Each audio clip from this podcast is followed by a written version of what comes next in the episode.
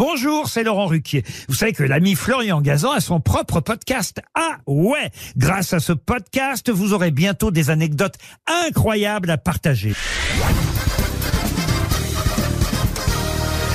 Salut, c'est Florian Gazan. Dans une minute, vous saurez pourquoi le bicorne de Napoléon, c'était un gros coup marketing. Ah ouais? Ouais, ce bicorne, symbole absolu de Napoléon, il en possédait 120 et il en reste aujourd'hui une quinzaine de certifiés authentiques. Ce bicorne, pourtant, ce n'est pas Napoléon qui l'a inventé. Ah ouais? Ouais, il est arrivé vers 1770 où il a remplacé le tricorne pour une raison assez pratique. Comme les hommes portaient des perruques hautes, le tricorne tenait assez mal, donc on l'enlevait souvent et on le portait sous le bras. Mais on l'écrasait, alors que le bicorne, avec sa forme plate, lui, c'était l'idéal pour ça. On le surnommait d'ailleurs le chapeau bras. Les militaires, eux, comme Bonaparte, l'adoptent pour des raisons pratiques. Le bicorne, au combat, on le porte, comme on dit, en colonne, c'est-à-dire les pointes perpendiculaires aux épaules vers l'avant du visage.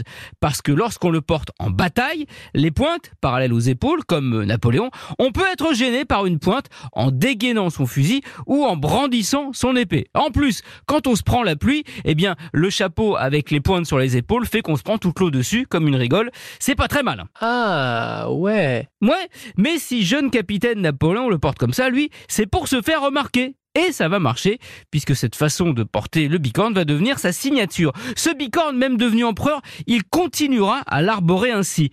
Mais là encore, pour des raisons marketing. Devenu empereur, il aurait pu prétendre à des couvre-chefs plus prestigieux, voire à une couronne. Mais non Continuer à porter le bicorne lui donne ce petit côté. Je n'ai pas changé, je reste un homme de terrain, un simple officier avec un chapeau sobre.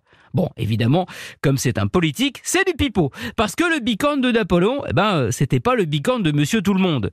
Fabriqué en peau de castor français, avec satin à l'intérieur, il coûtait 60 francs, alors que le salaire moyen d'un Français de l'époque, c'était 1 ou 2 francs.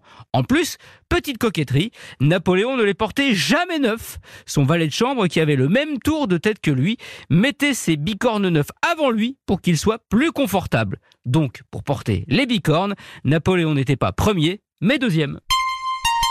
Merci d'avoir écouté ce podcast. Retrouvez tous les épisodes de Huawei sur l'application RTL et sur toutes les plateformes partenaires. N'hésitez pas à nous mettre plein d'étoiles et à vous abonner. À très vite.